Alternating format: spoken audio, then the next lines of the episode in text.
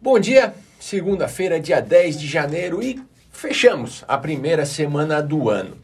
Foi uma semana aí relativamente calma em relação aos indicadores e às divulgações, né? Poucos indicadores divulgados, alguma agitação política e, no final das contas, o que movimentou o mercado mesmo foi o tom mais duro do FONC em relação à taxa de juros americana. Bom, por aqui tivemos alguma sinalização de que a inflação pode estar começando a arrefecer, alguns índices é, regionais e também o IPCS já mostram essa perda de força da inflação, especialmente ali em dezembro no grupo transportes. O problema é que a inflação pode começar a vir para baixo por conta de motivos não necessariamente bons, né? A perda de poder de compra da população em geral e o aumento dos juros devem frear bastante a atividade. E esse talvez seja a grande força propulsora para a inflação começar a, a inflexionar para baixo, né? Um reflexo disso a gente já está vendo na indústria. A produção industrial caiu em novembro, já acumula seis meses de retração e o indicador já está aí trabalhando abaixo dos níveis pré-pandemia.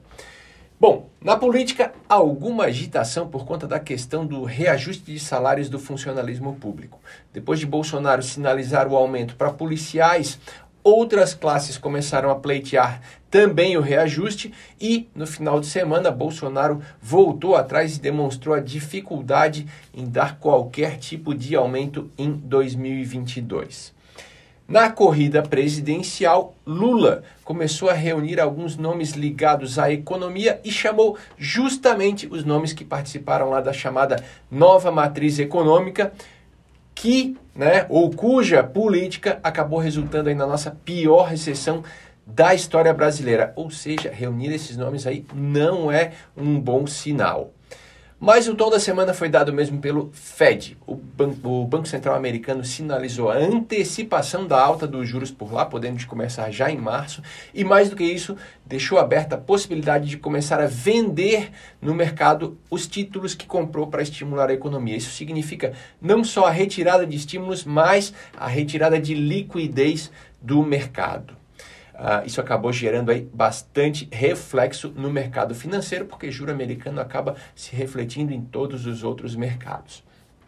Para a próxima semana, ou para essa semana agora, teremos a divulgação do IPCA amanhã, dia 11 de janeiro uh, IPCA de dezembro e com isso o índice de inflação de 2021 e nos Estados Unidos também divulgação de inflação e vários outros indicadores de atividade, indústria, varejo, além do discurso de Jerome Powell do Fed, ou seja, bastante coisa aí para essa semana. O ano começando quente, ok?